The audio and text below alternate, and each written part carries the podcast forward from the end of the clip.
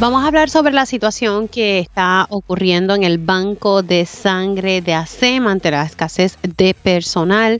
Asimismo, hablaremos sobre esta reforma que está presentando el Departamento de Hacienda. Realmente es un alivio para los contribuyentes, ya mismito lo vamos a estar dialogando.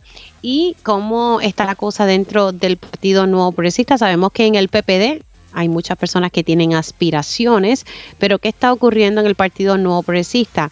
Le damos seguimiento también a la ubicación de una asfaltera en el municipio de Bayamón y el Departamento de Justicia adelanta que va a estar eh, sometiendo pronto cargos contra el, guardia de seguridad que eh, lanzó un tiro hacia un manifestante en la situación que ocurrió hace como una semana y media, dos, en Aguadilla, en lo que está relacionado, ¿verdad?, con la cueva Las Golondrinas. Asimismo, vamos a hablar con el representante Orlando Ponte sobre la investigación que se está haciendo sobre el, el ¿verdad? Que se frenan pesquisas dentro del Departamento de Justicia. Eso es una realidad, pues lo vamos a estar dándole seguimiento. Y también, como todos los martes, tengo siempre a mi panel político. Así que arrancamos esta primera hora de Dígame la verdad. Con más de 20 años de experiencia en el periodismo, ha dedicado su carrera a la búsqueda de la verdad. La verdad, la verdad. De frente al grano, con carácter entrevistará a las figuras más importantes de la noticia. Radio Isla presenta a la periodista Mili, Mili Méndez en Dígame la verdad. Muy buenos días Puerto Rico, bienvenidos a otra edición de Dígame la Verdad por Radio Isla 1320. Les saluda Mili Méndez, gracias por conectar. Eh, vamos a tocar varios, varios temas. Ayer, precisamente en la segunda hora de este espacio, hablábamos sobre la preocupación, o por lo menos que estaban observando el Puerto Rico Public Health Trust, el Fideicomiso de Salud, estaba pendiente a un nuevo linaje del COVID-19, CH.1.1, y que en efecto habría llegado ya a Puerto Rico. Vamos a recordar qué fue lo que me explicó ayer el doctor Marcos López, gerente de investigación del Puerto Rico Public Health Trust. Sí, esto no se acaba. Tenemos eh, en, el día de ayer, se reportó ya en Estados Unidos una, bueno, es un nuevo linaje de Omicron, pero se denomina el CH.1.1. Esto, ese linaje nosotros lo hemos estado siguiendo desde hace como, yo recuerdo de hace como dos o tres semanas, eh, porque eh, ha sido bien interesante porque este linaje estaba estaba cobrando mucho esto, mucha notoriedad en Inglaterra y en España. Incluso nosotros lo estábamos siguiendo porque, pues, como tú sabes, nosotros tenemos un vuelo directo a Madrid. Entonces, pues, esto, por ese vuelo, pues, entonces vimos que estaba lo que estaba sucediendo allá y empezamos a seguirlo. Así que la variante se llama, o el linaje se llama el CH.1.1. En Inglaterra, esto, eh, hasta, hasta hace unos días, uno de cada cinco casos ya era de este, de este linaje que es un linaje de Omicron, todavía es como si fuera esto una tataranita de, la Omicron original. Eh, está en España también esto bastante altito. En los Estados Unidos ha sido un poquito diferente, todavía no es la más alta, eh, pero sí se sabe de que está representando aproximadamente como el 2% de los casos ya son de esta de este sublinaje, así que como ellos compiten entre sí, tenemos que ver cómo es que se va a comportar y si eventualmente pues va a ser esto eh, va a cobrar importancia como para para esto para seguirlo y para ver si lo nombramos como una variante nueva. Bueno, ahí ustedes escucharon la información que nos adelantaba ayer el, gerente de investigación eh, del Fideicomiso de Salud, el doctor Marcos López. Así que, pues nada, eh, estamos aprendiendo a convivir con, el COVID-19, pero pues ojo con ese nuevo linaje que está bajo observación.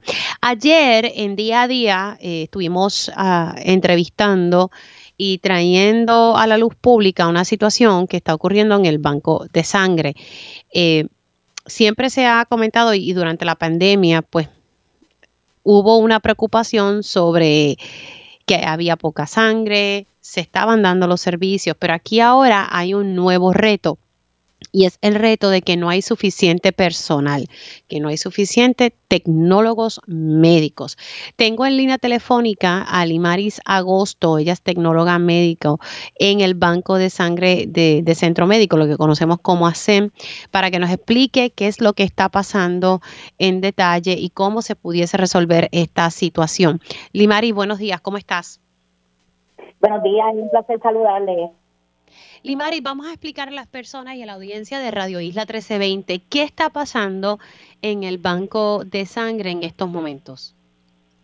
Pues lo que sucede es que tenemos una escasez marcada de tecnólogos médicos. Eh, nosotros teníamos eh, nueve a diez tecnólogos médicos, ahora solamente somos tres para toda la carga que, que tenemos que llevar a nivel de centro médico. Esto está causando que los tratamientos a nuestros pacientes de oncología y otras eh, eh, condiciones se le está retrasando el tratamiento.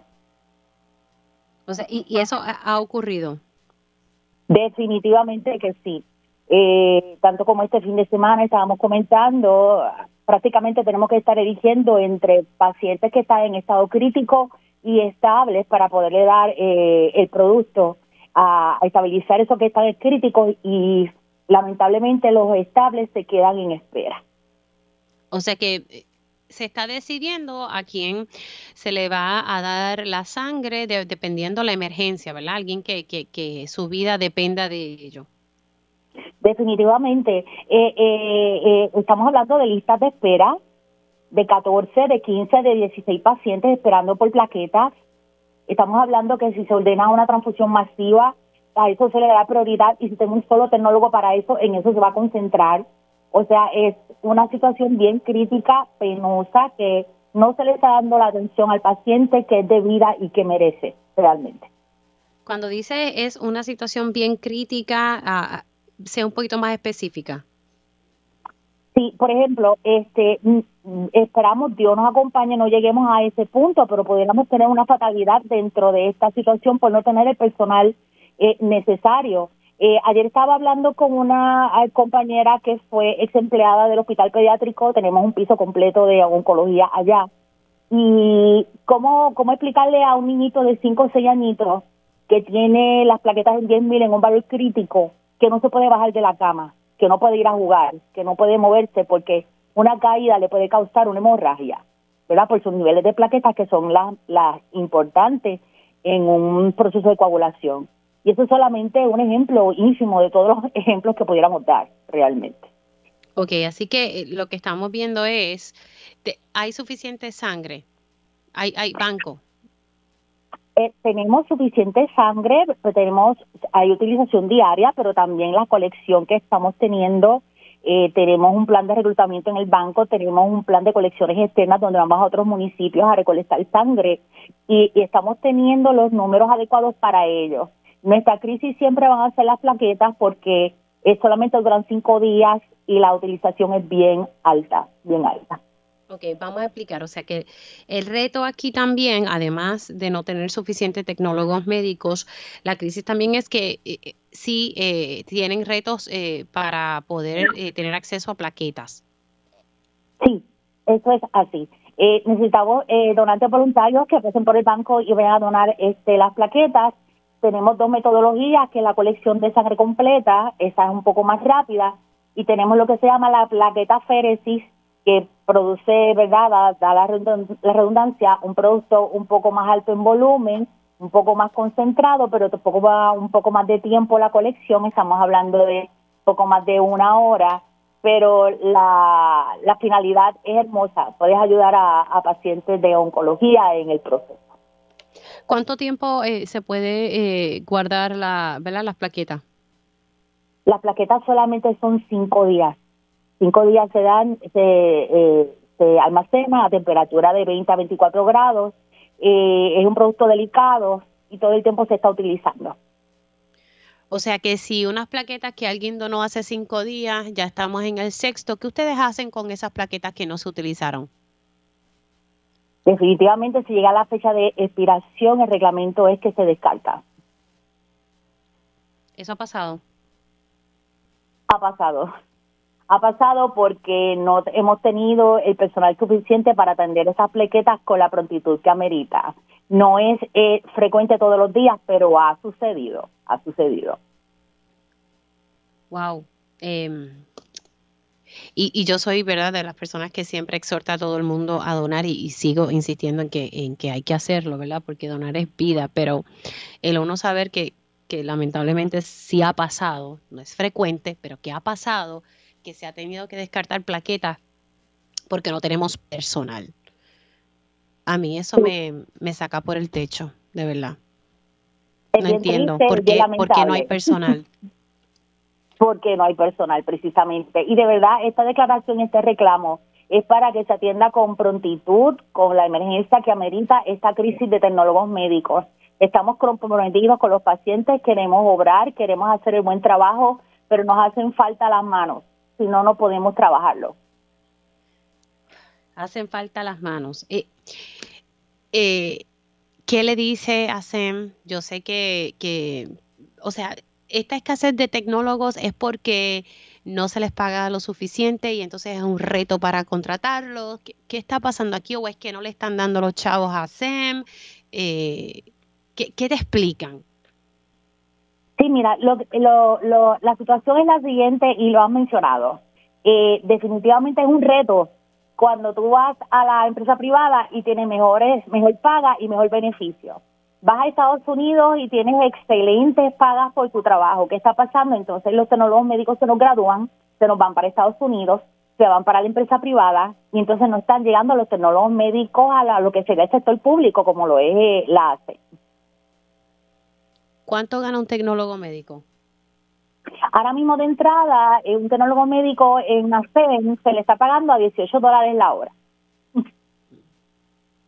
18 dólares la hora eh, en comparación con otros salarios, ¿verdad? Hay gente que diría, wow, eh, mejor, pero eh, ¿cuánto sería el salario eh, ideal para retener a esos tecnólogos médicos para que no se nos vayan a la empresa privada o para que no se nos vayan de Puerto Rico? Definitiva.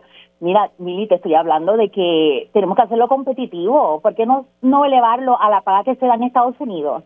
¿Verdad? Allá en Estados Unidos un tecnólogo médico recién graduado, por decirlo así, está en sobre 30 a la hora. Y nosotros acá en Puerto Rico, con más de 20, 25 años, los tecnólogos médicos, con una labor encomiable, donde el doctor depende del tecnólogo médico para llevar a cabo su diagnóstico. A 18 dólares la hora, definitivamente no compara, no, no, no compensa.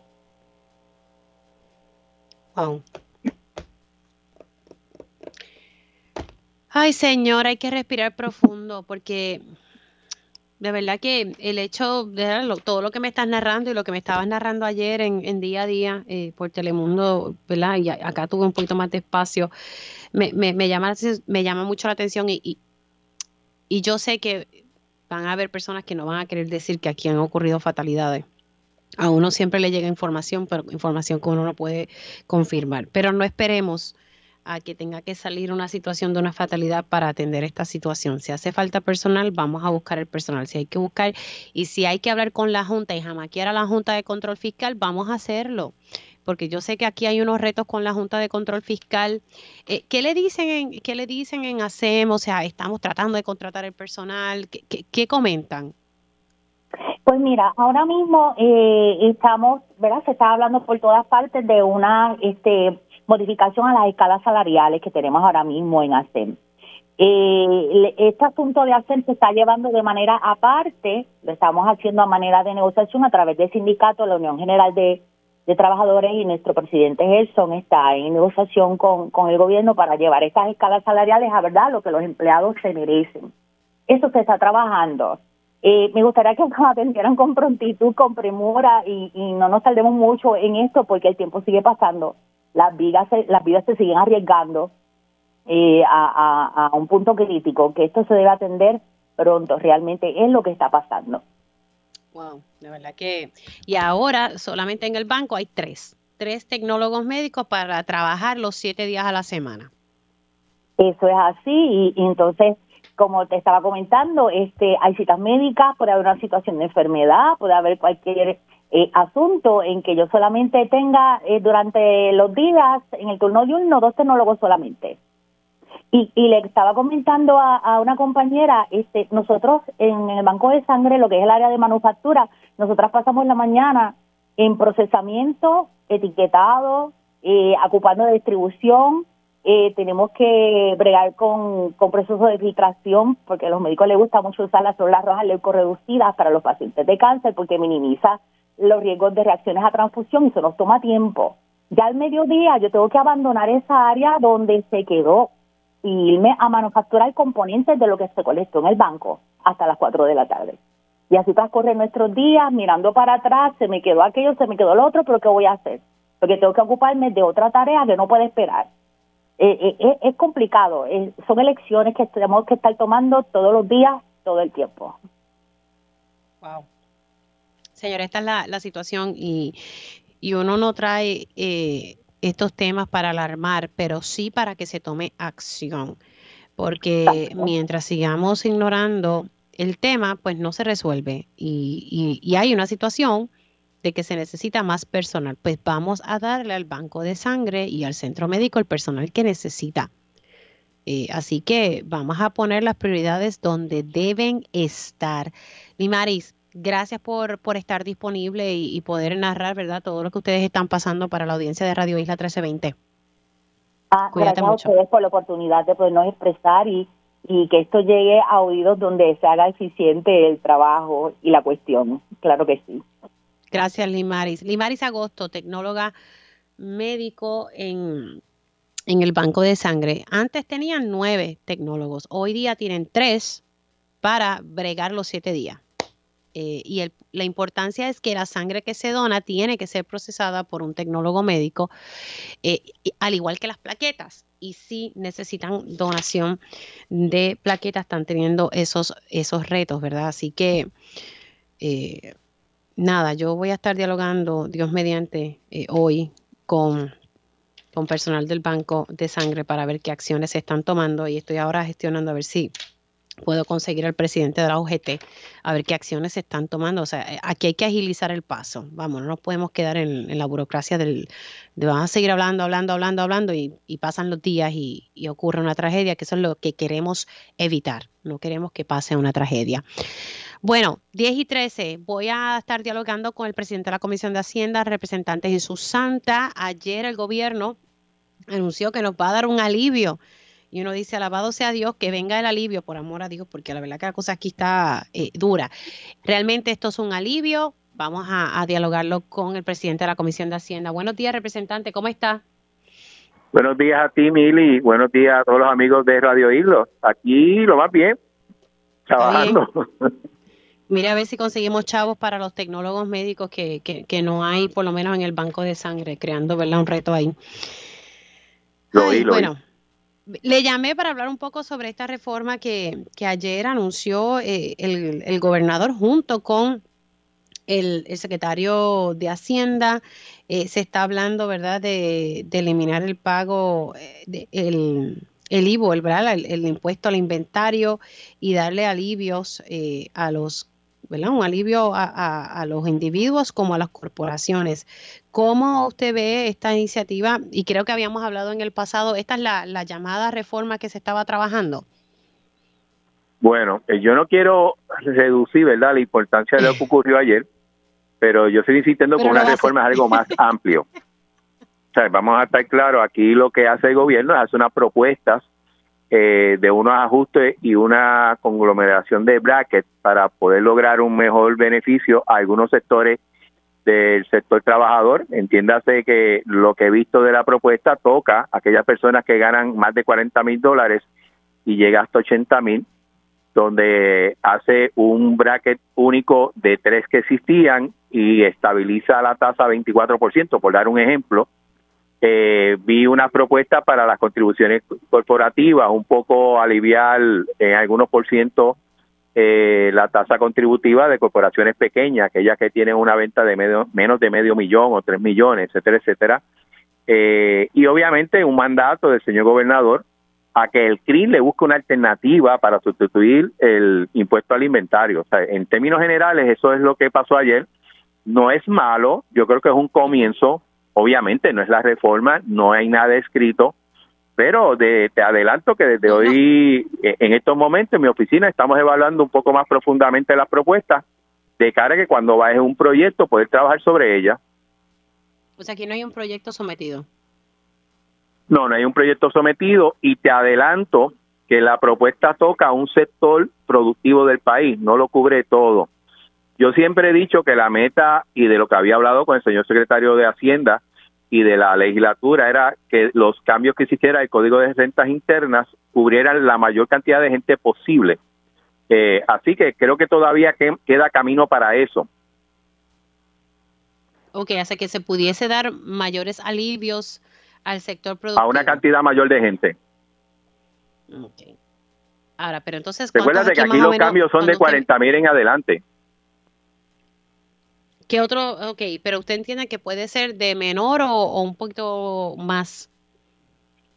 El bueno, yo entiendo, o sea, la, meta originalmente era brindar alivio contributivo a la mayor cantidad de la población.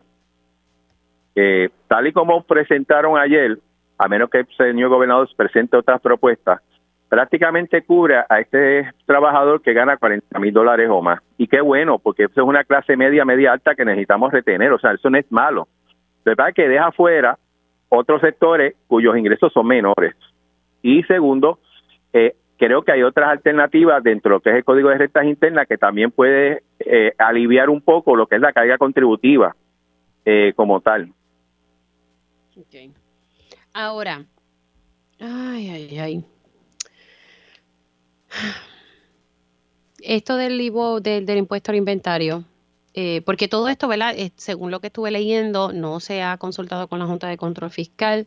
¿Qué le parece, ¿verdad? Esto del IVO al inventario que se va a sustituir, no es que se va a eliminar. Bueno, yo creo que Cámara ha sido bastante clara en este aspecto, inclusive nosotros propusimos un momento dado una propuesta de ir eliminando poco a poco el inventario, el impuesto al inventario y queríamos empezarlo con los vehículos de motor. Por razones diversas, esta legislación no prosperó en la última legislación que se aprobó, de, lo que uno llama el, el, ómnibus. El señor gobernador pidió aguantar ese tipo de propuestas, pero, pero quiero ser claro que desde el inicio del cuatrenio hemos buscado alternativas para ir sustituir ese tipo de impuestos. Sustituir no quiere decir dejar de un dólar a un dólar. Yo creo que aquí el ejercicio que tiene que ser el CRIM tiene que ir por dos vías. Yo creo que es importante que se determine del dinero que se está utilizando cuál realmente es necesario y cuál no.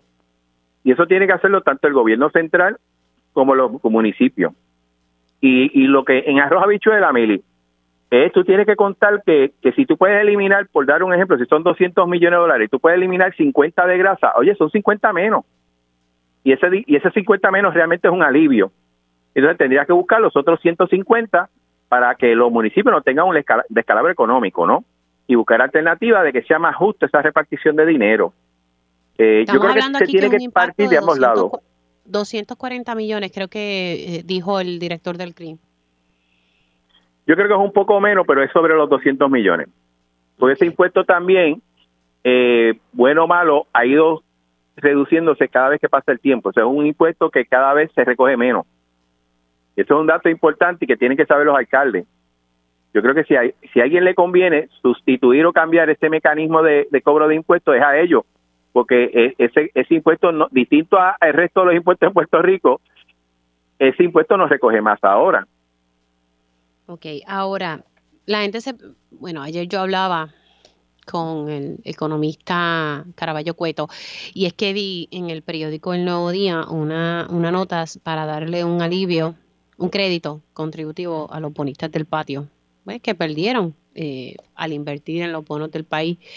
Eh, y él me comentaba que eso no era una medida adecuada, ¿verdad? Que no es razonable, que no es equitativo. ¿Qué le parece a usted que se esté evaluando esa legislación? Bueno, la realidad es que uno quizás está en la obligación de evaluar todo tipo de legislación. La pregunta es si tiene salida o no.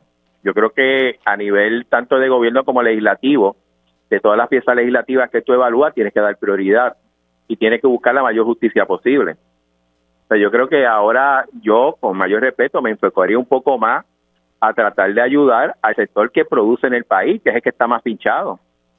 Eh, sin quitar ¿verdad? las razones y las situaciones que tienen aquellos que invirtieron en el país con sus bonos. Pero yo creo que, hay que, hay que sí evaluarlo todo, pero esto hay que darle prioridad, que tú haces primero, que tú haces después, y qué posibilidad tiene de trabajar estos asuntos, ¿no? Porque al final del día, Mili, el, el alivio que tú logres para cualquier sector, de alguna manera tú lo tienes que compensar, ya sea que logres ingresos por otro lado o logres reducir los gastos, que es el punto que estoy trayendo. O sea, aquí la gente está diciendo, o la Junta dice, eh, mira, si tú quitas 500 millones, tienes que buscar 500 en otro lado. Yo estoy diciendo que no. Yo estoy diciendo, oye, tú, si cortas 500 millones, es posible que esos 500 millones hayan 100 o 200 en grasa que tú no necesites y tú puedes utilizar en la contabilidad para reducir ese impacto. Pero en resumen, representante... Y tú sabes que hay grasa.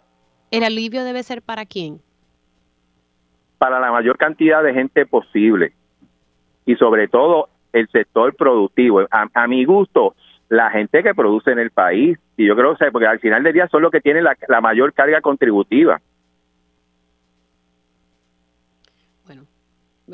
Y, ese, y eso viene y eso viene desde la persona que gana el mínimo aquí en Puerto Rico, con 850, hasta el pequeño comerciante o el comerciante puertorriqueño. Ya me tengo que, pero, pero se quedó se quedó Hacienda corto con esto, con lo que está planteando. Yo creo que se puede hacer más. Yo creo que se puede hacer más. Hacer más. Gracias, representante. Un placer, Emily. Ahí ustedes escucharon al presidente de la Comisión de Hacienda, el representante Jesús Santa. Creo que se puede hacer más en torno a esta reforma que está presentando el gobernador junto al secretario de Hacienda. Hacemos una pausa y al regreso hablamos un poco sobre el PNP, hablamos también qué está haciendo la UGT para contratar tecnólogos médicos. Así que regresamos con esa información al regreso. Y ya estamos de regreso aquí en Digamos la Verdad por Radio Isla 1320. Les saluda Mili Méndez y vamos a conversar con el secretario general del Partido Nuevo Progresista, el senador Carmelo Ríos. Muy buenos días, ¿cómo estamos? Buenos días, Mili, buenos días, por Puerto Rico. Estaba como perdido hace tiempito, ¿verdad? Bueno, no, es que está bregando con mil cosas, reorganización de partido, está bregando con... ¿Está reorganizando el partido? ¿Pero están como el PPD o, la cosa está más calmadita en La Palma? No, como tú sabes, nosotros hemos hecho dos convenciones, dos asambleas. Eh, hemos hecho una asamblea general, 74 municipios reorganizados, 15.800 funcionarios de carne y hueso. Ciertamente, hasta sin voz me he quedado. Hemos estado por todo Puerto Rico y ahora el 5 de marzo tenemos un gran reto porque vamos para Roberto Clemente y allí vamos a tener toda la reorganización del PNP a dos años de las elecciones, el único partido que puede reclamar eso. Así que la Palma está en su mejor o sea que el 5, el 5 de marzo el, el PNP va a tener, ¿verdad?, eh, un evento eh, masivo para, para terminar la reorganización. Así es, sería nuestro sexto evento masivo. El único partido que puede reclamar eso, aprobado un reglamento, eh, sobre 2.000 personas participaron en ese reglamento, convención de la juventud, dos convenciones del PNP con hoteles llenos, dos juntas estatales con más de 3.000 personas en cada junta, una que se hizo el año pasado en Manatí con 6.500 delegados filmados y auditados.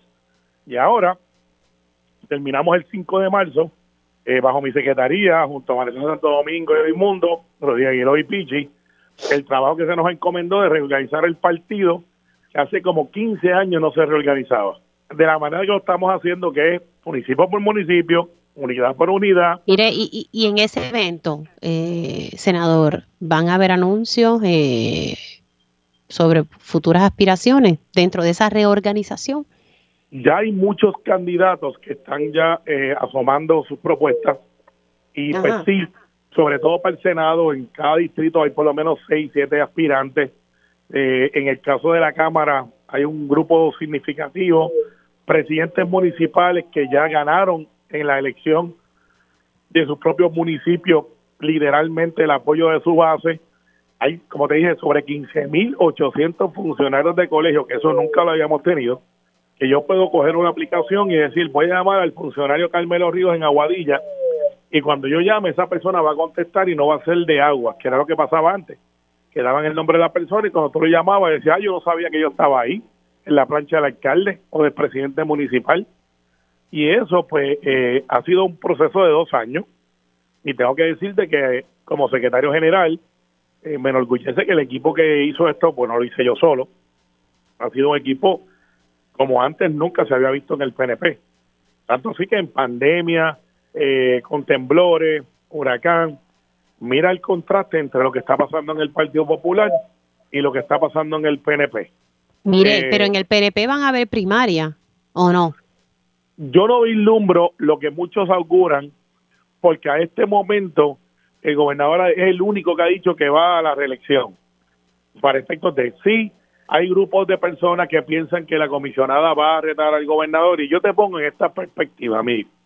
Si tú tienes un gobernador que ha tenido el desempleo más bajo, que ha tenido el mayor crecimiento económico, que ha tenido eh, temblores, eh, ha tenido este pandemia, que ha tenido éxito eh, ideológicamente aprobando también por su liderazgo. Bueno, los temblores fueron bajo Wanda, bueno, sí, bajo Wanda y, la pandemia comenzó bajo Wanda.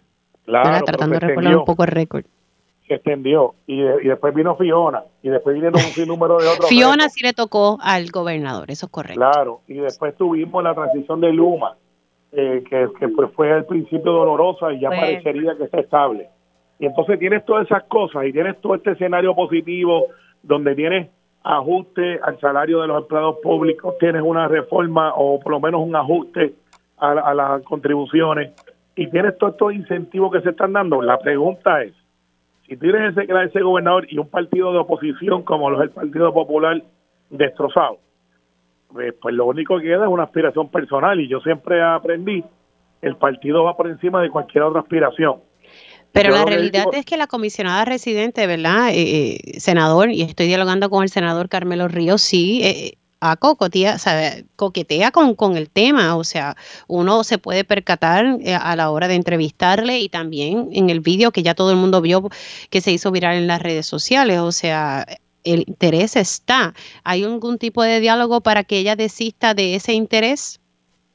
Pues, pues no sé, yo tampoco autorizaría ni tampoco tengo esa capacidad de decirle a alguien no, este, no aspire porque esa no es la manera que trabaja el presidente del partido, de hecho. No, pero un diálogo, tal, la gente se sienta, habla y dice, mira Jennifer, yo sé que tienes aspiraciones, pero tú sabes, vamos a, cuadrar aquí porque la gente dialoga y se hacen negociaciones. Pues si eso llegase en algún momento, pues, pues llegará. Y si no, pues la estructura se está preparando para que haya eh, un PNP fortalecido. Ese ha sido mi trabajo como secretario con éxito. Eh, y tengo que decirte que por lo menos yo que estoy en la base, antes yo te voy a dar una entrevista y hablarte del distrito de Bayamón exclusivamente, pero yo que he estado en todos los pueblos, he estado escuchando la base del partido, el PNP no quiere primaria para la gobernación ni para la comisaría residente, el PNP eh, tiene la capacidad de recuperar Cámara y Senado, si vamos juntos, eh, que una división pues obviamente pues es un reto, porque ya somos cinco partidos y pues nadie tiene el control absoluto como antes, que éramos tres partidos y había uno que era la independencia y el Partido Popular, pues no, no era, donde nosotros nos alimentábamos, no viceversa, por eso es que el PNP es más grande en su base, ahora tiene cinco partidos. Entonces, pues en cinco partidos ya es pluralidad, no es mayoría. Y de ahí que surge alguna de las propuestas de la segunda vuelta para buscar esa mayoría. el PNP no quiere primarias. Lo que usted ha sentido en la base es que no quieren primarias eso es lo que yo escucho en toda y cada uno y se me dice, secretario, por favor, que no haya primaria, nosotros vamos a ganar, el gobernador ha hecho un buen trabajo, la comisionada ha hecho un excelente trabajo, eh, y eso es lo que yo escucho, pero eso, eso es lo que quisiera nuestra base y van a tener que dejarse sentir, pero que no se equivoque nadie. En las primarias son de ley, no son de capricho, son de ley. Y si alguien las invoca, en el PNP se va a respetar ese derecho y pues habrá primaria pero nunca, nunca, eh, y esto lo hablaba Carlos Pesquera en el último directorio, se había visto que alguien quisiera redar a un incumbente que lo está haciendo bien, que tiene para la reelección y que pues no tiene negativos más allá de la crítica de los adversarios políticos. como te dije, desempleo más bajo, más proyectos corriendo, eh, reforma laboral de primera, eh, salarios creciendo, mm. ahora un ajuste a las contribuciones, viene una, una, una, reforma energética renovable para las casas. Vienen tantos proyectos que pues uno pensaría que tenemos que concentrarnos en revalidar para que la obra continúe. no había, ¿verdad? Yo no creo que la población, aunque la cosa se ha calmado un poco, esté muy contenta, ¿verdad? Con el desempeño de Luma y hay que ver qué, qué ocurre, ¿verdad? Con esta situación de género, pero bueno, el tiempo es el mejor juez. Eh, senador, quería preguntarle, ayer yo estuve dialogando con una comunidad en, en Bayamón, con varios líderes comunitarios y y, conocí sobre una situación con una asfaltera eh, que se adelantó bastante la construcción tras el paso de Fiona. Hay mucha preocupación en la comunidad sobre el mogote donde se está construyendo esta asfaltera y que las comunidades se vean perjudicadas. Eh, ya aquí pues han surgido derrumbes.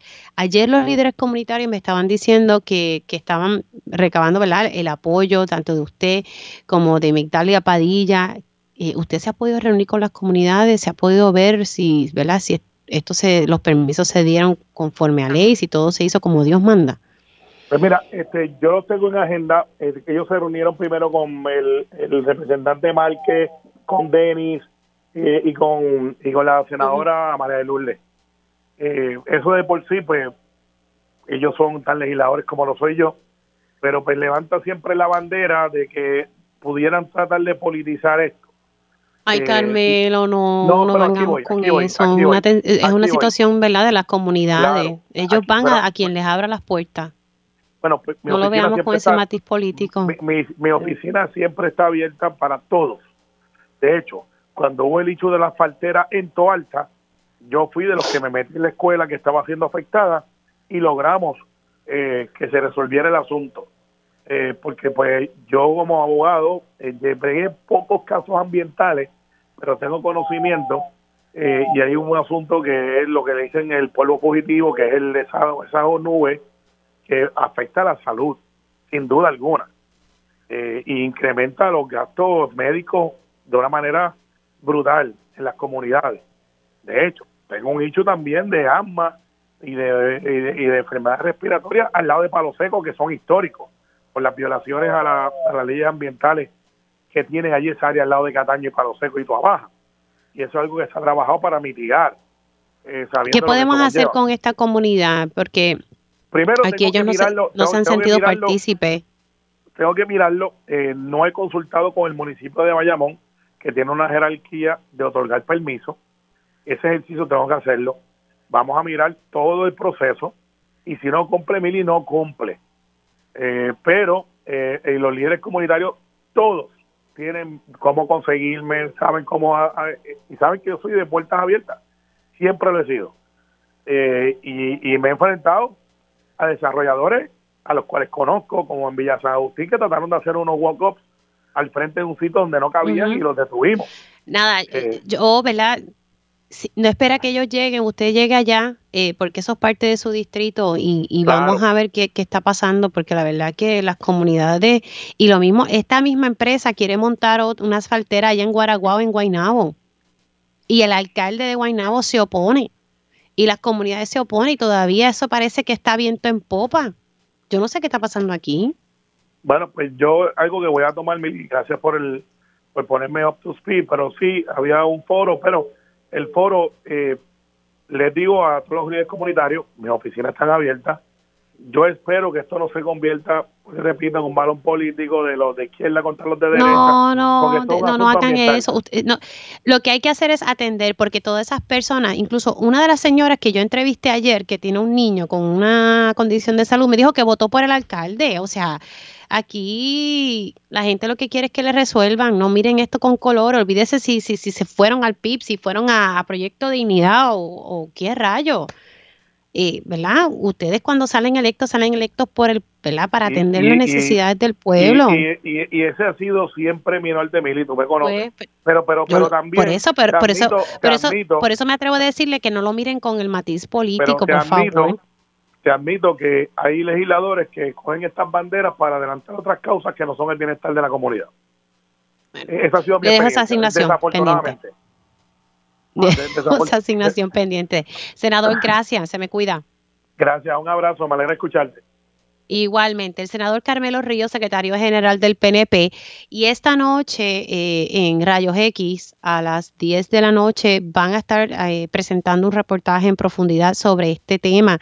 Me parece que tenemos que ¿verdad? poner atención, escuchar a las comunidades, no no le pongamos colores políticos, eh, ¿verdad? Ya hay unas comunidades que podrían verse afectadas y, y, pues hay que atender el asunto. Así que nada, esta noche en Rayos X a las 10 de la noche eh, van a tener un reportaje sobre este tema. Bueno, hacemos una pausa y al regreso vamos a estar hablando con el presidente de la UGT. Y ya estamos de regreso aquí en Dígame la Verdad por Radio Isla 1320. Les saluda Mili Méndez. Gracias por conectar.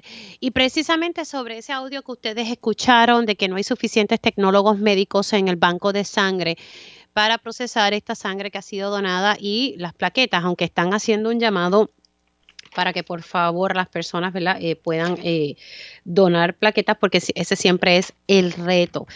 Eh, y debido a la escasez de, tecnólogos médicos, y aquí, ¿verdad? Un poco lo que me estaba diciendo Limaris Agosto, las plaquetas duran cinco días. Luego de cinco días hay que descartarlas. Y sí, ha pasado.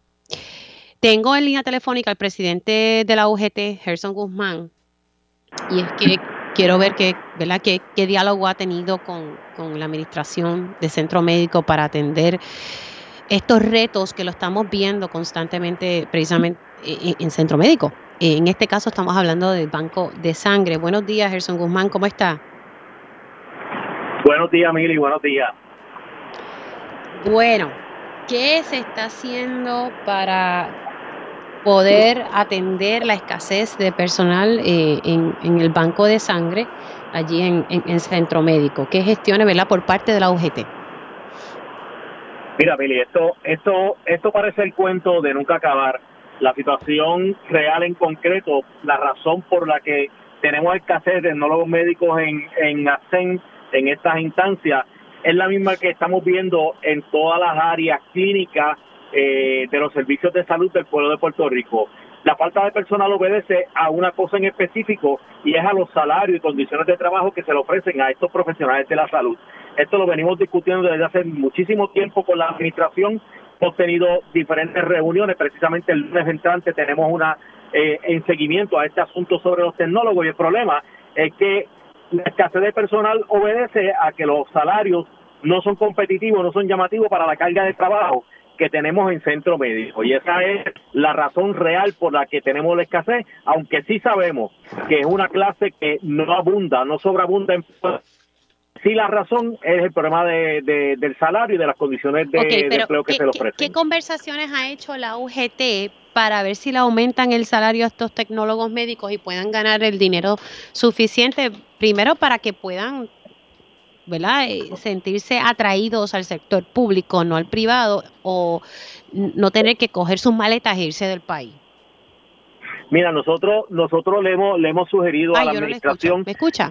Eh, eh, sí, escucho. ¿Me está escuchando? Sí, pero es un momentito. Ok, mira a ver ahora. Sí, ¿me escuchas bien? Sí, yo le estoy. No se preocupe, sigue hablando que yo hago aquí el esfuerzo.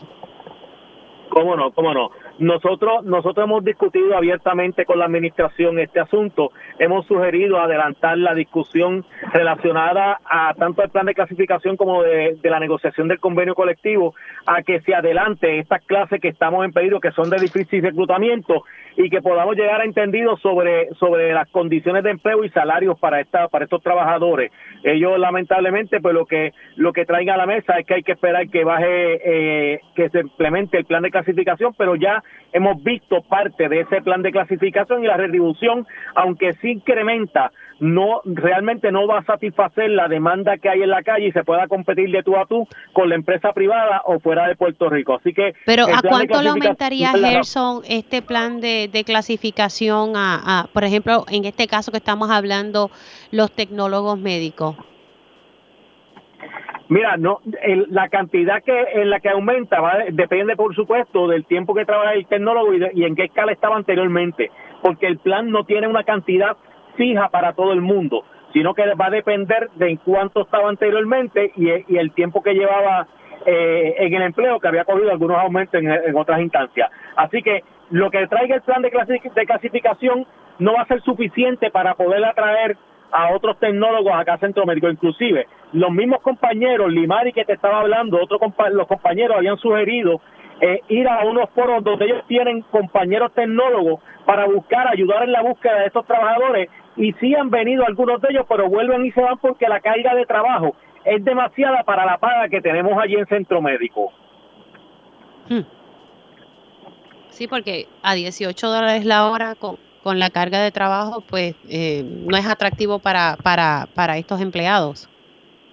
No, claro que no, es que no hay una comparativa real de la carga de trabajo que tiene ASEN, que tiene el Banco de Sangre ASEN, cuando lo comparas con empresas privadas, que la carga de trabajo se reduce quizás al 50%. El overload que tenemos allí es significativo, máxime cuando se hacen las sangrías eh, que son coordinadas y se ha solicitado a la administración el que esto lo miremos con premura, esto tenemos que hacerlo urgente, porque no es desde ahora, esto se viene discutiendo desde hace meses atrás y no tenemos que esperar que llegara la sangre del río, pero lamentablemente así ha sucedido.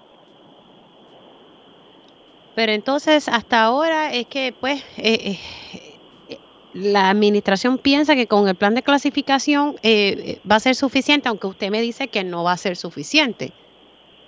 es correcto, no, ellos, ellos están claros en que va a ayudar, pero no va a ser suficiente como quiera. Aquí va, aquí va a necesitarse la voluntad no solamente de la administración de ASEN en Centro Médico, aquí va a hacer falta la voluntad de la legislatura y del gobierno central de Puerto Rico para que asigne los recursos económicos que son necesarios, porque lo que estamos viendo con la deuda multimillonaria que tiene ASEN ¿sabe? Ellos no, no van a poder satisfacer la demanda y el servicio que tienen. Aquí la voluntad, vamos a ver si es cierto lo que decían los políticos en la calle, lo que con lo que se ha llenado la boca el gobernador diciendo que la salud es primordial en Puerto Rico, porque es el momento de poner acción en las palabras. La legislatura tiene que también enmendar la ley 26 para que se exima a los trabajadores de la salud de haberle quitado los beneficios porque es parte del paquete que evalúan cuando van a contratar un personal. La gente ve la cantidad de trabajo que hay en centro médico, que apenas tiene días feriados para disfrutar, que apenas tiene tiempo de descanso y con un salario base como el que mencionaste de 18 dólares la hora, ellos saben calcular, saben sumar y restar y saben que eso no alcanza para la carga de trabajo que tienen allí en ASEM. Así que nada, que no va a ser suficiente, esa es la realidad. No, no va a ser suficiente y se necesita una asignación por parte del gobierno central, identificar fondos adicionales para que estos salarios sean competitivos. Es correcto, todos los profesionales de la salud hemos visto con el pasar del tiempo, tanto la clase médica como los diferentes profesionales y, tecnólogos que tenemos en los servicios de salud, que se han quedado rezagados y la razón por la que se van de Puerto Rico es por lo que se le ofrecen salarios mayores y porque tienen mejor tiempo para descanso. Y eso es lo que estamos procurando con nuestros trabajadores en centro médico. Bueno, esperemos ¿verdad? Que, que esto se, se pueda resolver pronto, porque es como como decía Limaris, no queremos eh, que ocurra una tragedia, no queremos que la vida de alguien se vea perjudicada porque tenemos la solución, ¿verdad? Y es que hay que establecer las prioridades. Mm, esto no es un, ¿verdad? Esto es una prioridad. Así que vamos a ver. Y sí, me quiero, me quiero hacer eco de tus palabras ahorita con relación al hecho de que de, de las sangrías que se hacen, las colectas de sangre en Puerto Rico, las personas que no teman en, donar sangre, el problema que, se suscita con esto de los torneos es mayormente con el con, con poder retener las plaquetas, pero hace falta la sangre en Puerto Rico y en centro médico. No tengan miedo en donar sangre porque la sangre no se está perdiendo. El problema es con el con la colecta de plaquetas que esas tienen un tiempo muy corto, pero la sangre en su contenido total es necesario y pueden continuar donando porque sí sí que, aquí lo que lo que se ha perdido verdad porque es siempre bueno hablar con o sea aquí lo que lamentablemente sí se ha expirado y que se ha tenido que son las plaquetas. Eh, la sangre dura más sabe el tiempo de, de, de, ser guardada eh, eh, dura más. Aquí el, reto son las plaquetas que, que duran menos tiempo Correcto, correcto. El llamado es ese, que no tengan, no teman en, donar sangre en, el banco de sangre del centro médico, porque la sangre no es la que se está perdiendo y por eso es que están siendo contenciosos y están siendo muy cuidadosos con el, con, con el retener las plaquetas. Sí, sí. Bueno, Gerson, gracias. Un abrazo. Gracias, buenas tardes.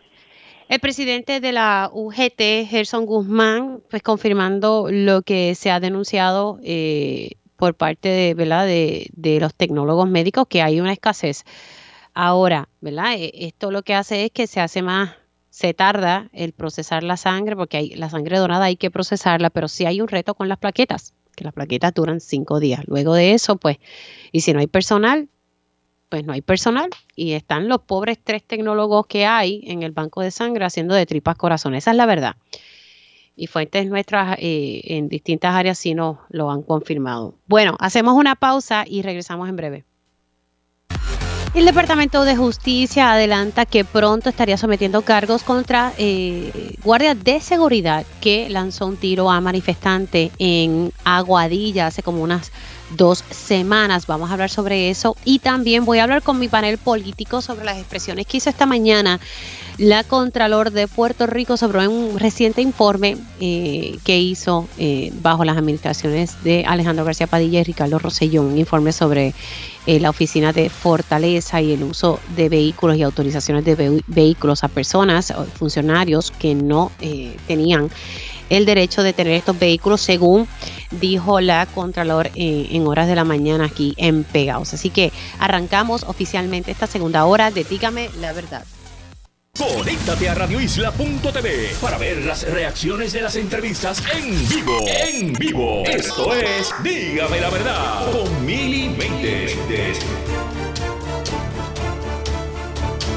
Y ya estamos oficialmente en la segunda hora de este espacio. Gracias por conectar. Ya mismito voy con mi panel político de todos los martes.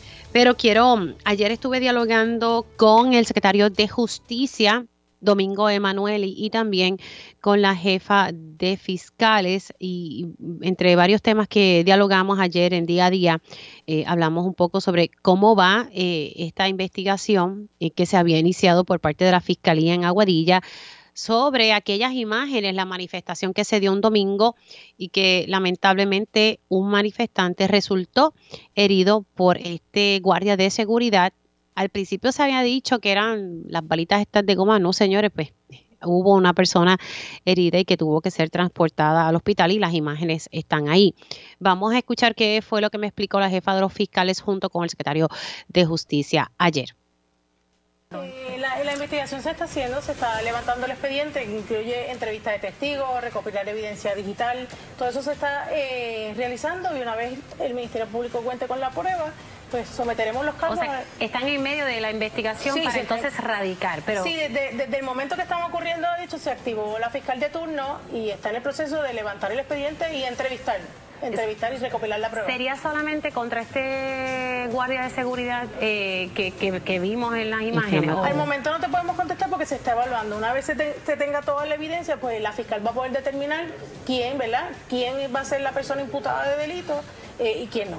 ¿Tiene evidencia que tal vez algún manifestante haya agredido a alguien? Porque, ¿verdad? Aquí siempre hay, dos caras. No, ah, no, Aquí ha sido el de seguridad que sí le lanzó un tiro. Ok, no vamos a entrar en la prueba. Ya la, la investigación está bastante adelantada. Nosotros nos mantenemos en contacto con el fiscal de distrito de Aguadilla en cuanto a cómo la investigación, cuando el, departamento tenga, ¿verdad? Nosotros procederemos a, informar los delitos que se están dedicando y a quiénes se le estarán dedicando. O sea, que pronto pudiesen estar sometiendo. Sí, sí, sí. sí, sí, Eso no se va a quedar ahí. Sí, no, no, bajo ningún concepto. Mire, y rapidito, antes que me regañen, en Ponce, ¿cómo va la cosa, la investigación con el alcalde? Decir eso. Yo te quisiera decir eso.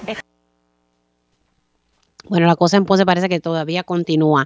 Ahí las expresiones de la jefa de los fiscales que pronto se va a estar eh, sometiendo cargos por lo que ocurrió allá en Aguadilla, recordando, ¿verdad? Que allá hay un, campamento permanente ante la, ¿verdad? Que todavía se continúa. Importante que allí, ¿verdad? Hay, dos proyectos, está lo de las escuela golondrinas, que eso se supone que ya se esté procesando el permiso para destruir la estructura que se construyó encima de la cueva, que hay una orden de paralización y, para derrumbar, ¿verdad? Demoler esa estructura. Y también por otro lado, ¿verdad? Eh, se ha cuestionado unos permisos para otra obra que precisamente se da cercana allí en, ese, en esos terrenos y que tengo entendido que es la misma entrada para ambos proyectos. Así que eso todavía está ahí pendiente. Bueno, son las 11 y 1 y voy con mi panel político.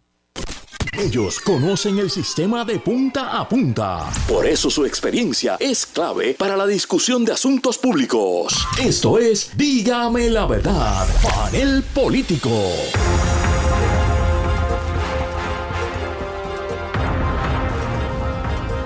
Y ya estoy con mi panel político excusando al licenciado Ángel Cintrón, que no, no pudo estar. Eh, tengo en línea telefónica al licenciado Ramón Luis Nieve. Buenos días. Buenos, días a ti, a los compañeros y a la gente que nos está escuchando. Y también tengo al licenciado Olvin Valentín. Buenos días, Olvin, ¿cómo estás? Buenos días, saludos a ti, a Puerto Rico y a los compañeros del panel. Bueno, vamos a aprovechando que, ¿verdad? que tiré eh, eh, ese audio del Departamento de Justicia que van a estar sometiendo cargos eh, próximamente. Obviamente yo les pregunté si que esto no se vaya a quedar ahí, porque ya ha pasado tiempito, pero pues, según lo que está explicando la fiscal, están recopilando todo el expediente, toda la información para entonces someter cargos. ¿Qué, ¿Qué, les parece a ustedes, verdad? Porque originalmente se había dicho que esto había sido con balas de goma. No, no, no. una persona resultó herida perdón, de bala y, y, aquí hubo una situación bastante delicada en medio de una, de una manifestación. Eh, voy contigo, Ramón Luis, luego voy con Wolvin. Bueno, eh, de, primera mano, eh, obviamente tenemos que hacer una exhortación a, a, todas las partes, a las, a personas que están protestando, ejerciendo su derecho a, protestar, como a los dueños del proyecto, que tienen han tenido seguridad privada allí, que obviamente en estas cosas eh, se, pueden tornar tensas las situaciones, pero que busquen la manera de ceder, de no ceder o sea, de ceder cuando la cosa se pone se ponga dura, de no, ¿verdad? No, no, no, acceder a, la violencia para ni para ni para adelantar los reclamos ni para eh, responder a situaciones que, estén allí. Eh, obviamente, como, como estaban diciendo los, fiscales, eh, ellos no, pueden comentar sobre, sobre la prueba y a quién acusarán, pero eh, deben investigar aquí qué fue lo que provocó esto. Eh, obviamente este, este incidente eh, nos, ha, nos dejó en choque a muchos, ¿verdad? Porque yo creo que pues o sea, ya, ya este ver que manifestantes heridos aquí, pues ya de bala, ya es otra cosa, ¿no? Este, ya, ya, esto es otro nivel, ya no, esto no es un eh, no es un mero incidente donde uno le dio un puño al otro, sino ya, realmente fue algo más serio. Eh, así que nada, pues vamos a esperar que, los fiscales van, o sea, cómo va la investigación de los fiscales y a quién finalmente eh, determinan acusar por este incidente. Olvin. Sí, yo, yo estoy de acuerdo, ¿no? creo que es importante que se, que se investigue y que se lleve este, este proceso eh, judicial o investigativo hasta las últimas consecuencias. Primeramente porque fue un acto de que, mediante violencia eh, se trata de coartar los derechos de, expresión de, la ciudadanía y más cuando es en una situación de reclamo por, nuestros recursos naturales. Así que es importante que se atienda a eso y segundo, también que crearía un precedente fatal el que fuerzas externas a, las fuerzas de orden público, eh, ¿verdad? Privadas, eh, actuando como si fuera paramilitares, tengan esa esa libertad de atacar y de, y de bueno, disparar a, ciudadanos.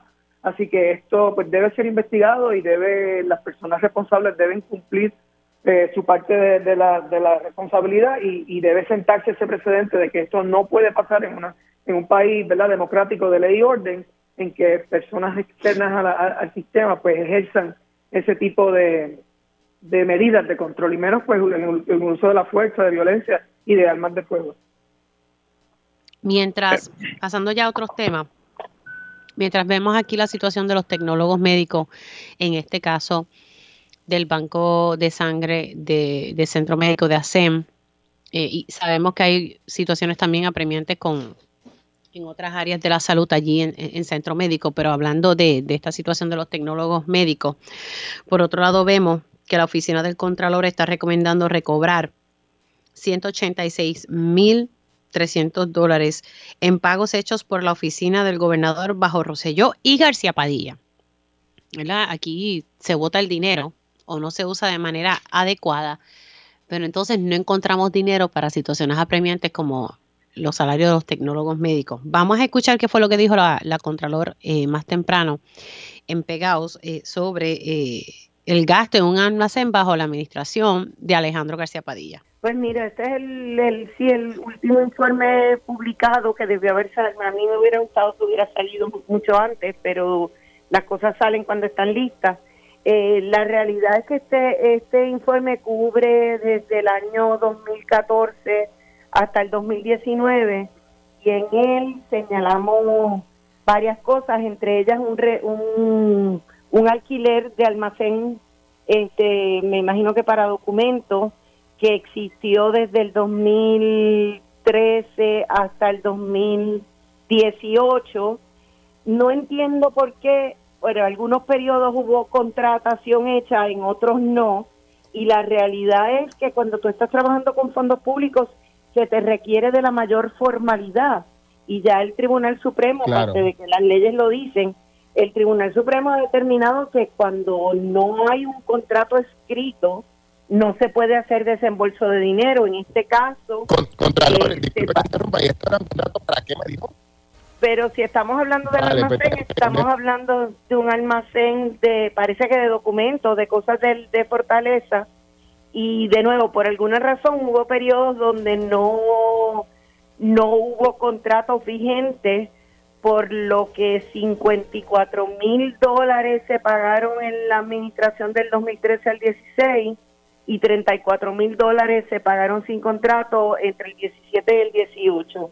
Aparentemente los carros que habían en Fortaleza no les gustaban, entendían que no eran seguros, etcétera, y se pagó por 14 vehículos que la realidad fue que el proceso de, de esos pagos no, no fue el más correcto. De esos 12 o 14 vehículos, 8 eran vehículos que se habían alquilado a través del comité de campaña del exgobernador Ricardo Rosselló que él entendió que eran los que le gustaban y pues lo siguió pagando desde Fortaleza. Nuevamente había un contrato, pero ese contrato no era entre la oficina del gobernador que fue la que desembolsó el dinero. Por lo tanto, técnicamente... A ver si he entendido bien. Usted dice que, esos carros comenzaron a ser alquilados por el comité de campaña, pero luego la factura le heredó Fortaleza. Exactamente, los estaba pagando Fortaleza sin, sin un contrato formalizado eso claro está, nosotros lo hablamos con el Contralor Electoral y el Contralor Electoral hizo que el comité de campaña devolviera al Departamento de Hacienda, que era de donde habían salido los fondos, 229 mil dólares, pero quedaron 80 y pico, 84 mil dólares que se pagaron en los otros vehículos. Ese último sonido tiene que ver con, los vehículos alquilados bajo la administración de Ricardo Rosselló, que fíjese, eh, la, la, campaña devolvió sobre 200 mil, pero quedan 84 mil pendientes, según lo que entendí. Y aquí vamos a, tirar el sonido para que entonces los panelistas puedan eh, eh, reaccionar el 215 sobre el vehículo que se le asignó al licenciado Elías Sánchez. Vamos a escuchar qué fue lo que dijo la Contralor sobre eso. O sea, uno de los ocho vehículos que pagaba el, el comité también se lo asignaron al miembro de oficio de la Junta de Supervisión Fiscal y dentro de las leyes nuestras, la ley es muy específica a quién tú le puedes eh, darle un carro. ¿Quién es el, miembro de su oficio, Marmarrero? Mm, no, eh, él, él está ahora, pero en el periodo, nosotros sabes que no damos nombres, pero en el periodo del 2017-18 era otra una otra persona muy allegada al, entonces gobernador Ricardo Rosselló. Mm, 2017-2018. ¿Y por qué no decir los nombres, Contralora? Si eso, y sobre todo cuando son irregularidades. Sí, pero por lo general nosotros no lo decimos, pero bueno, te digo, Elías Sánchez era el, el, miembro de justicia que se le, se le asignó ese, ese carro, porque salió ya hasta en un periódico. Pero... Elías Sánchez se le asignó un carro que a todas luces no tendría por qué haber sido asignado. Eh, no, definitivamente la ley, eh, es que hay una ley bien específica que dice qué, qué funcionarios pueden tener automóvil y quién, y quién no.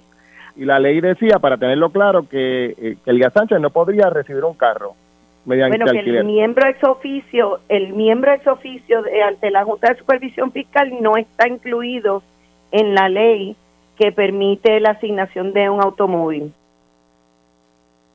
Ahí ustedes escucharon eh, varios sonidos de la entrevista de esta mañana de la Contralor de Puerto Rico a raíz de un informe que ella sacó eh, sobre el manejo de fondos eh, bajo la administración de García Padilla, que fue primero lo del almacén y luego el alquiler de, vehículos, que eso también había trascendido, que, que, la campaña los pagó, pero después Fortaleza continuó pagándolos y entonces ese dinero se tuvo que devolver, todavía quedan 84 mil pendientes y un vehículo que según narra la Contralor, que se le asignó a Elías Sánchez, que no le correspondía. Eh, en este caso voy con Olvin y luego voy con Ramón Luis Nieves. Eh, aquí es bien eh, gracioso, si, si poder usar una palabra, cómo las reglas y las leyes aplican para algunos y para otros no. Eh, es conocido, y lo dijo la Contralor, eh, que en Puerto Rico no pueden haber transacciones si no media un contrato que haya estado debidamente firmado. Eso yo lo viví de primera mano en la comisión y tuvimos muchísimos problemas, tuvimos que llegar incluso al tribunal por una situación que en la que no había un contrato y al final, pues prevaleció lo que está en la ley, ¿no? Que no se puede si no hay un contrato firmado y no se puede hacer desembolso. Sin embargo, en este caso, directamente desde la fortaleza, sí se realizaban este tipo de transacciones al margen de la ley, eh, sin, sin, contratos debidamente firmados, eh, sin que las partes, como mencionaron, el, acuerdo con el vehículo era del comité de campaña, pero lo pagaban de la fortaleza. O sea, todas estas transacciones eh, ilegales y sin embargo, ahora, ¿verdad? También en parte un poco el problema del, tiempo que toman en estas auditorías. Pero ahora que salió, la pregunta es, ¿qué va a suceder? ¿Esto va a tener consecuencias? ¿Alguien va a responder sobre esto? Porque de otra forma, lo que estamos es eh, postergando y, dando, haciendo más normal o común la impunidad que, que, existe ahora mismo en, en, en las diferentes agencias y en los políticos que hacen actos ilegales, incluso en el manejo de los fondos públicos, y al final del día no tiene ninguna consecuencia, y por eso es que no hay ningún ningún eh, miedo a, hacer a participar de actos ilegales y de corrupción. Así que esto yo espero que se continúe la investigación y que en efecto tenga consecuencias para que para las que fueron partícipes en este tipo de acto eh, ilegal de corrupción. Ramón.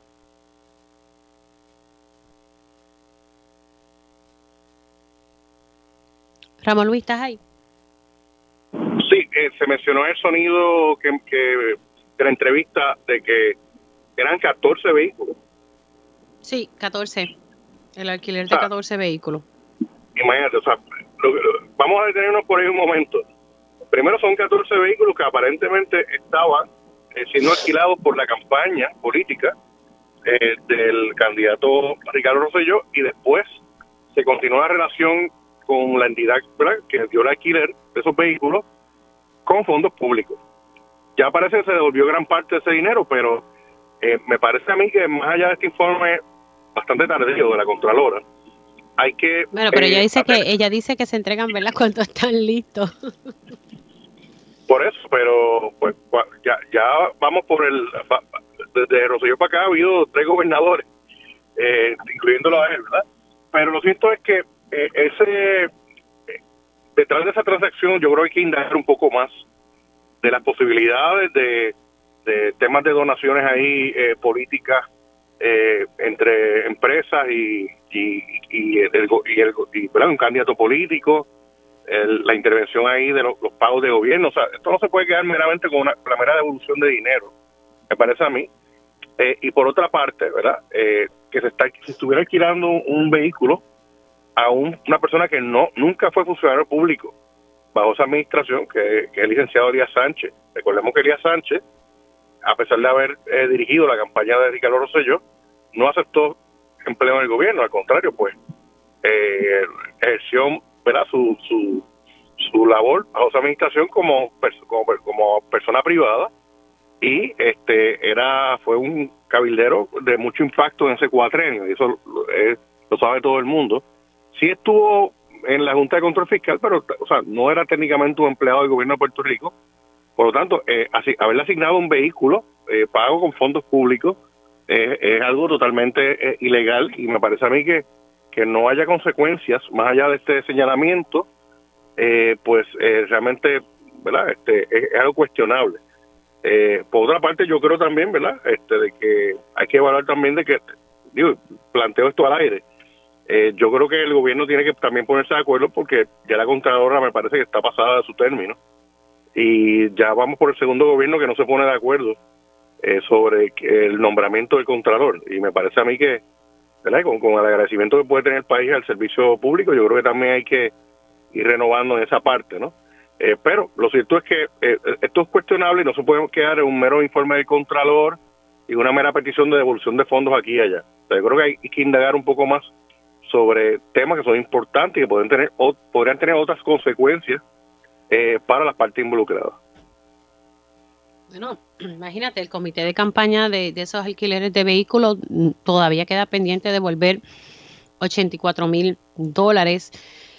Y por lo que yo, si mi memoria no me falla, creo que la Contralor le estaba comentando a Julio que, que, que justicia tendría que entonces buscar el recobrar eh, eh, ese dinero, por ejemplo, en el caso de, este funcionario, que según ella no le correspondía el vehículo, pues, ¿quién se lo va a cobrar? Justicia. No, ah, sé, aquí, y, tienen que también haber consecuencias porque si devuelvo el dinero y qué. Exacto. la ley. De hecho, pues, o se violó la ley. diría a ti que más allá de singularizar al licenciado Sánchez, o sea, aquí hay que, aquí hay que, aquí hay que pedir la devolución del dinero, es al, ¿verdad? al al funcionario de Fortaleza eh, que autorizó eso, realmente. O sea, aquí tienen que haber consecuencias por los actos, porque ellos se le asignaron al vehículo, se lo asignaron, pero hubo alguien que se lo asignó, y eso, esa asignación de un vehículo oficial a, una persona que no es funcionario, eh, hay que hay que eh, investigarlo. Y de hecho, y con eso termino, eh, mire, con, con todo el revuelo que, habido, que hubo por décadas, por la dieta de los legisladores, los vehículos legisladores, los celulares, todo, ese tipo de indignación eh, pública, muchas veces justificada, no se traduce a la misma indignación en las agencias de gobierno en la, y en la fortaleza.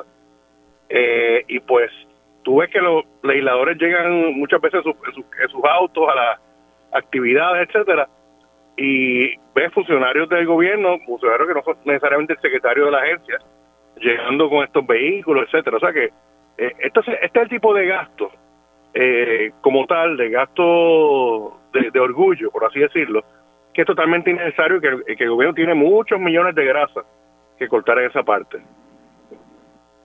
No, no, no, sí, que te digo, por eso, yo te, te, te, confieso que, que en momentos en que aquí hacen falta dinero, hace falta dinero para tantas cosas en el país y, y, ver cómo verdad se derrocha el dinero en otras cosas, pues verdad lo que lo que indigna y da coraje. Ibas a decir algo, Olvin. Sí, eh, concuerdo con, con, el compañero, definitivamente son gastos que, que a veces uno los analiza y no son necesarios y además que crean pues una indignación mayor en, la gente. Pero volviendo al punto de lo que estaban hablando de que tiene que haber consecuencias, porque más allá de devolver el dinero, es como llevar un mensaje de que, ok, ok, nos cogieron a las personas que hicieron algo ilegal, pues, ups, devolvemos el dinero y no pasa nada, pero no hay consecuencias. O sea, ¿qué, qué tienen, ¿cuál es el mensaje? Que tienen que hacerlo mejor la próxima vez para que no los cojan. Pero tiene que haber un tipo de consecuencia porque están utilizando ilegalmente fondos del pueblo, mientras ahorita estábamos hablando precisamente de los tecnólogos médicos y de las situaciones en, en el sistema de salud en Puerto Rico, pero entonces malversan fondos públicos y no hay ningún tipo de consecuencia y nadie es procesado por corrupción. Devolver el dinero realmente no basta para transformar eh, nuestra, nuestra cultura de, gobierno. Vamos a ver. Eh, déjame, vamos a hacer una pausa y entonces regresamos y hablamos un poco sobre lo que está pasando eh, en el seno del Partido Popular Democrático y también, ¿verdad?, dentro de la, de la alianza. Eh, allá hay personas que están auscultando unirse a, la alianza entre el Movimiento Victoria Ciudadana y el PIB. Así que hablamos un poco de política del regreso con mi panel político.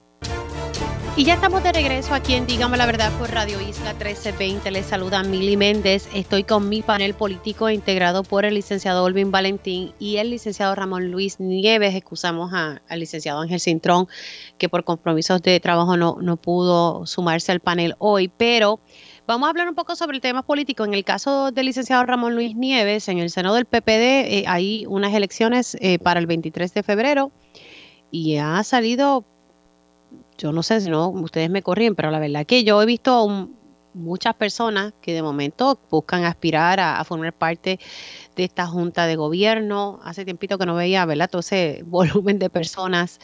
Y, yo le pregunto si aquí entonces hay una inconformidad con el presidente del Partido Popular Democrático, eh, porque muchas personas dando un paso al frente para, para ocupar un puesto dentro de la Junta de Gobierno del Partido Popular Democrático. Ramón.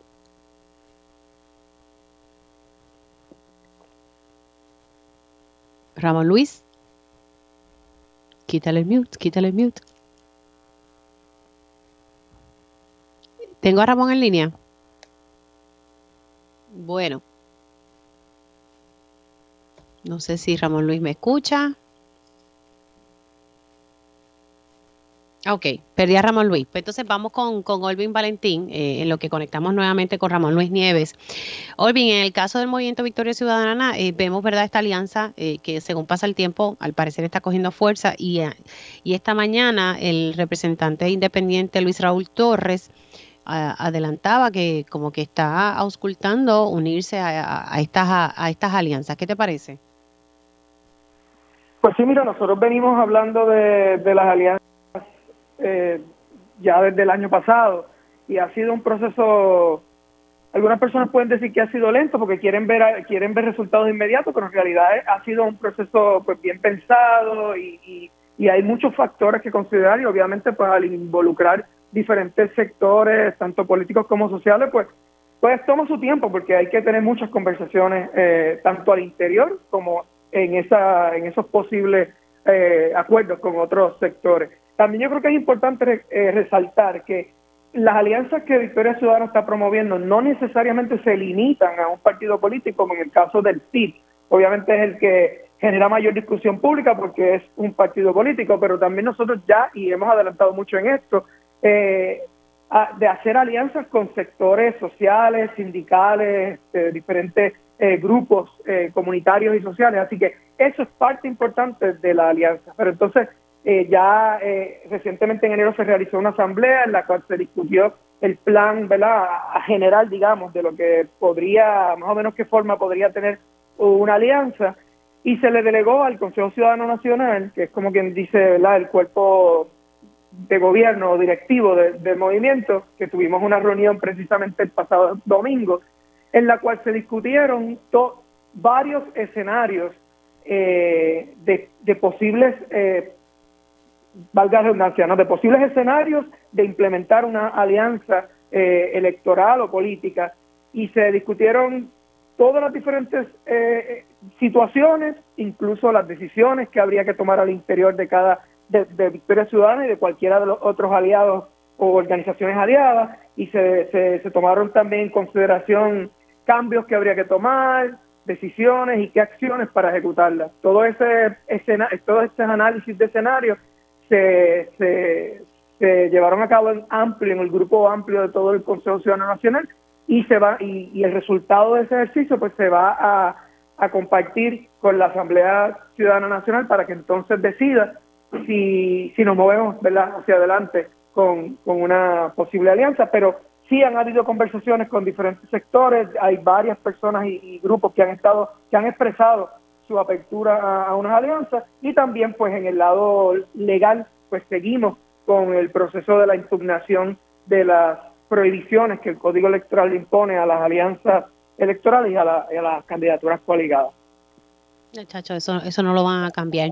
Eh, se ha tratado Hay que moverse por, la otra vía, porque por la judicial, pues sabemos que es importante seguir ese camino y, y pues llegar al tribunal y que la gente vea el, si no se da, pues cuáles son las razones y los argumentos que trae el tribunal para prohibir, para mantener esa prohibición, pero no nos detenemos ahí y seguimos entonces las conversaciones pues afuera del proceso judicial, ya con, con otros sectores y, y para encaminar esto. Y estamos ya, ¿verdad?, en, como quien dice, la recta final, porque el calendario electoral pues ya se empieza a intensificar próximamente, así que ya también estamos contemplando eso.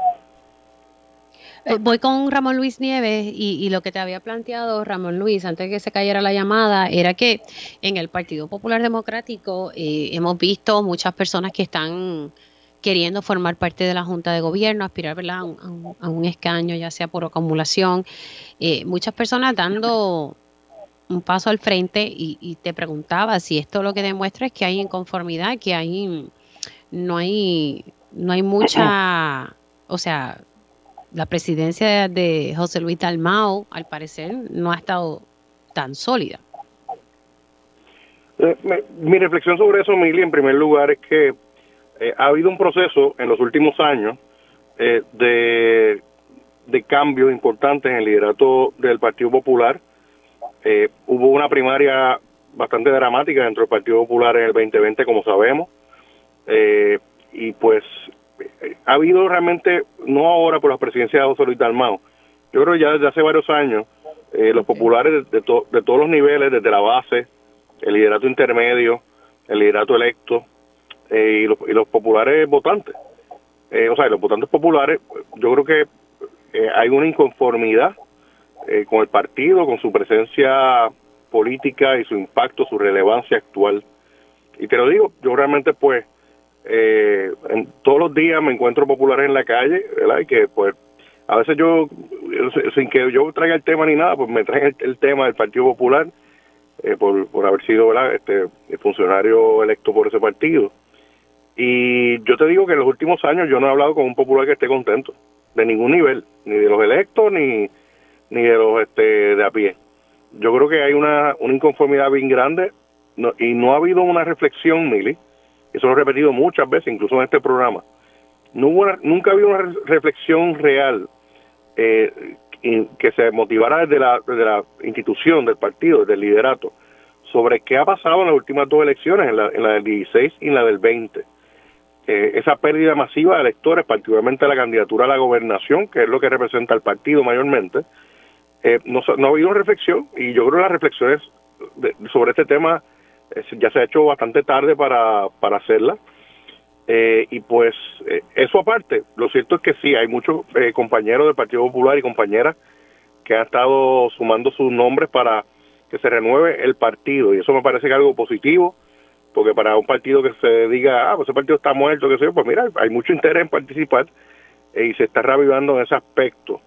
Pero hay muchos problemas de fondo en el Partido Popular que no se han atendido por años y yo diría que en los últimos eh, años, en los últimos cinco o seis años, las discusiones dentro del Partido Popular han sido discusiones mayormente de sillas, de quién ocupa puestos de liderato, quién va a ser el presidente, eh, eh, quién va a ser el candidato, o sea, pero no ha habido una discusión de sustancia de qué ha pasado, de, cuál es la proyección del Partido Popular hacia el país, de los mensajes confusos que se envían desde el Partido Popular, que obviamente confunden electores y hacen pelear electores todos los días. Eh, voy, a, hacer un ejemplo bien, breve. Eh, cuando el, el, anterior candidato a la gobernación, eh, Charlie Delgado, eh, envió mensajes confusos sobre temas como los derechos de las mujeres y los derechos de las personas LGBT, eso tiene que haber provocado un éxodo de votantes liberales de, de las áreas metropolitanas de Puerto Rico, particularmente San Juan. y eso yo lo vi, lo vi de, manera anecdótica, ¿verdad? Como persona que está identificado con la política aquí en San Juan, eh, de mucha gente que dice, mira, yo no voy a votar por el Partido Popular porque que se dijeron estas cosas, ¿no? Eh, y o sea, ha, habido realmente unos mensajes mixtos como cuando, por ejemplo, eh, eh, José Luis Dalmao le llamó asesina a las mujeres que abortaban. pues, o sea, tú dices, pero espérate, esto no es el partido socialmente liberal, ¿verdad? Que, que, que, uno pensaba. O sea, realmente ha habido unos, mensajes confusos. Digo, y dicho eso, digo lo otro ha habido unas voces importantes que se han expresado sobre ciertos temas, pero ha habido una confusión sobre esto. Y yo creo que hay que, esa reflexión eh, ya, ya está más que pasada de que se, dé, que se dé. Me temo que toda esta discusión de candidatura en la que hemos entrado va a pasar esa discusión a un tercer lugar y eso va a tener unos efectos electorales porque, y aquí cuánto termino, para la elección del 2024 yo por lo menos anticipo, ¿verdad? que van a pasar dos cosas. En primer lugar, eh, la derecha fundamentalista eh, está haciendo unos avances importantes en muchos pueblos y eh, va a atraer muchos votantes conservadores a través del Partido Dignidad.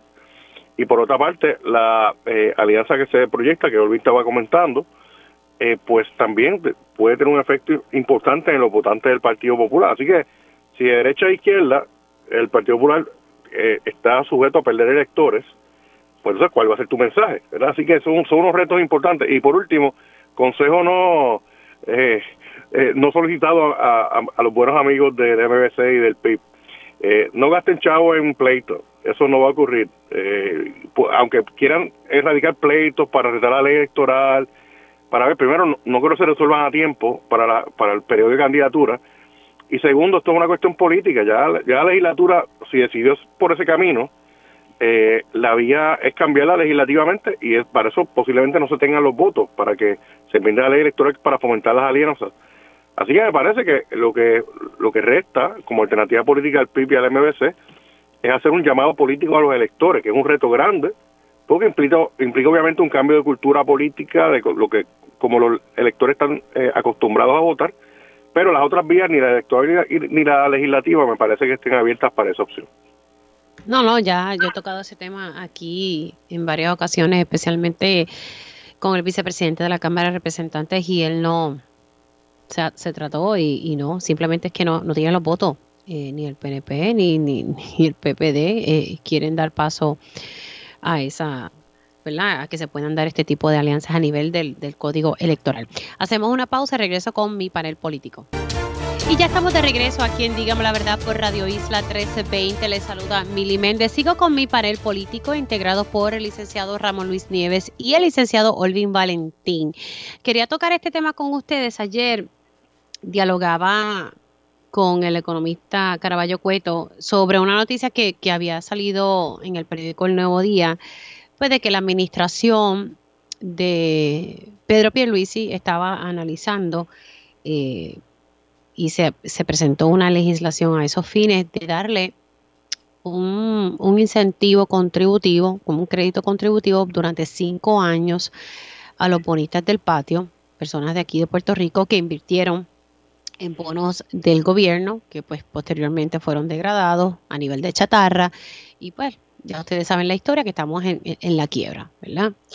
Y pues se le buscaba dar ese, ese alivio a, estos inversionistas mm, ¿verdad? Pero cuando uno invierte, eh, uno sabe que hay riesgos en, esa inversión. Y lo digo porque pues cada uno de nosotros ha hecho inversiones. En ocasiones salen bien, en ocasiones no salen bien. Y me decía José Caraballo Cueto que, no se puede socializar la pérdida de los bonistas, eh, que no es razonable y no es equitativo, que en todo caso que, que se evalúe tal vez bajar el IBU eh, porque así todos eh, se pudiesen ver beneficiados. Quería pues nada, conocer un poquito el comentario de ustedes eh, sobre, sobre este tema. voy con Ramón Luis y después cierro con Olvin. Mira, mire, esa, esa propuesta me puede crear quizás ya en puro análisis político me, me, crea sentimientos encontrados porque aunque obviamente por eso una es una medida de justicia para los inversionistas locales que apostaron ¿verdad? a la confianza que, que el gobierno eh, inspiró para que ellos invirtieran en los bonos de Puerto Rico y finalmente pues tuvieron unas pérdidas terribles hace ya más de una década, ¿verdad? Eh, y que se busque una manera de, ¿verdad? de restituir algo de esa pérdida con algún tipo de crédito, pues puede ser una medida de justicia. Lo que me crea el sentimiento encontrado que eh, un bono es un bono y pues si eh, los, los bonistas que no son de, eh, de Puerto Rico propiamente, residentes de Puerto Rico, podrían cuestionar, bueno, y, a mí no me va a restituir nadie, ¿verdad? este Así que yo yo no creo que, sea una medida que necesariamente cuente con el aval de la Junta de Control Fiscal.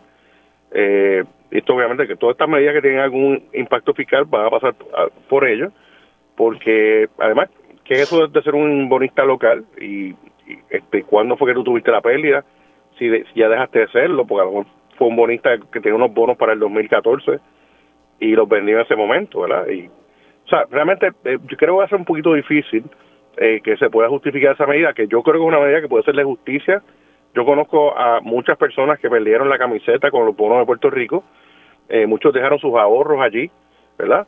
Eh, y eso pues yo lo puedo entender. Eh, de hecho, esto es un dato ahí, ¿verdad? Pero todo el impacto de los bonos locales se dio entre el 2013 y 2014, cuando ocurrió la insolvencia, ¿verdad? Del gobierno de Puerto Rico.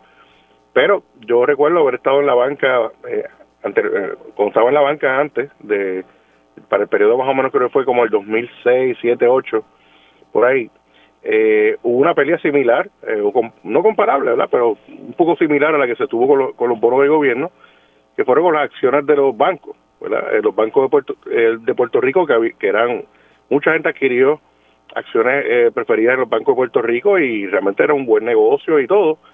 y de hecho, muchos vivían de esos intereses y hubo unas peleas masivas cuando, cuando colapsaron, ¿no? Eh, o sea que ha, habido realmente en estos últimos 20 años, eh, una pérdida, eh, o sea, muchos puertorriqueños han perdido miles de millones de dólares estas, eh, estos eventos de alto impacto como el colapso de, la banca que ocurrió aquí hace más de una década y luego el colapso financiero del gobierno.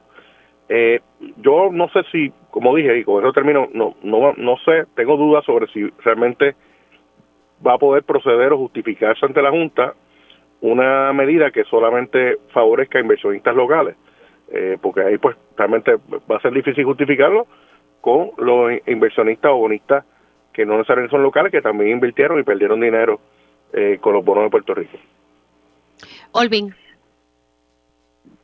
Bueno, primero que, que, sí, que esto depende de, la Junta de Control Fiscal, eh, así que estas son promesas que, o esperanzas que están presentando los políticos de turno, pero la realidad es que al final pues todo tiene que pasar por el filtro de la Junta de Control, que muy probablemente no le va a dar paso a esto, y más tratándose de bonistas locales. Yo creo que el tema es, es algo sensible, eh, estoy de acuerdo con Ramón Luis porque crea como que está el sentimiento encontrado hay que reconocer que son bonistas locales, son, personas puertorriqueños y puertorriqueñas que creyeron, creyeron en ese mecanismo. Eh, muchas de estas personas son, pues actualmente son personas mayores. Esto fue una inversión que pudo haber sido pues de su, de su retiro y, hay que ser sensible en ese caso porque pues obviamente fue algo que apostaron por, por Puerto Rico, por las instituciones y los bonos que están ofreciendo. Ahora, y, eh, por otro lado, ¿verdad? El, el, la, las dificultades, los problemas sociales, la austeridad y la necesidad que estamos viviendo, pues la estamos viviendo y experimentando todos y todas, incluyendo a las personas que, que también perdieron eh, en inversiones de, de bonos, me refiero a los inversionistas locales. Así que aplicar un, beneficio o un crédito únicamente que va a impactar únicamente a un sector va puede va a crear eh, conflictos en el resto de la población cuando se cuando había cuando hubo un excedente en los recaudos y entonces se, se decidió distribuirlo a unos sectores específicamente, aun cuando eran puertorriqueños también, creó malestar porque el resto de la ciudadanía también está sufriendo las consecuencias de, de la crisis fiscal. Así que lo mismo pasaría en este caso. Yo creo que el reto es, es grande y además de, sobrepasar el, filtro de la Junta de Control eh, Fiscal, pues yo creo que debe haber algo en que, como, como dirían, ¿verdad? Un happy medium, que, que pues si se va a desembolsar algo para los bonistas locales, pues tal vez no se distribuya la totalidad de los fondos que están disponibles, pero que entonces también se busque de alguna forma darle un alivio a, a la población en general, ya sea reduciendo el IBU o con algún otro tipo de, de, acuerdo eh, contributivo. Pero definitivamente eh, es algo pues delicado, pero yo creo que podría traer más problemas que soluciones. Además que es como una forma también de que pondría, nos pondrían a pelear entre puertorriqueños y puertorriqueñas eh, sobre quién se lo merece y quién no, cuando todos debemos estar eh, pues encaminados en la misma dirección de, enfrentar las medidas de austeridad de la Junta de Control Fiscal y salir de esta crisis financiera que, que nos han causado los que han gobernado el país hasta el momento. Y, yo puedo entender El, punto que ustedes traen, porque son personas locales y, y, ¿verdad? muchos de nuestros adultos, pero son personas que, ¿verdad? que pudieron coger ese dinero y invertirlo. No sé si fue bajo una orientación adecuada o no, pero está, el país está viviendo Es una situación bastante difícil. Yo, yo creo que se le haría justicia más bien que, todo el mundo se pudiese beneficiar de, de, algún tipo de, reducción eh, en el IBU eh, y así uno sentir ¿verdad? un poco de alivio y así todo el mundo eh, recibe. es equitativo, como dice el economista José Caraballo Cueto. Pero sí, puedo entender ¿verdad? la mezcla aquí de, de sentimientos.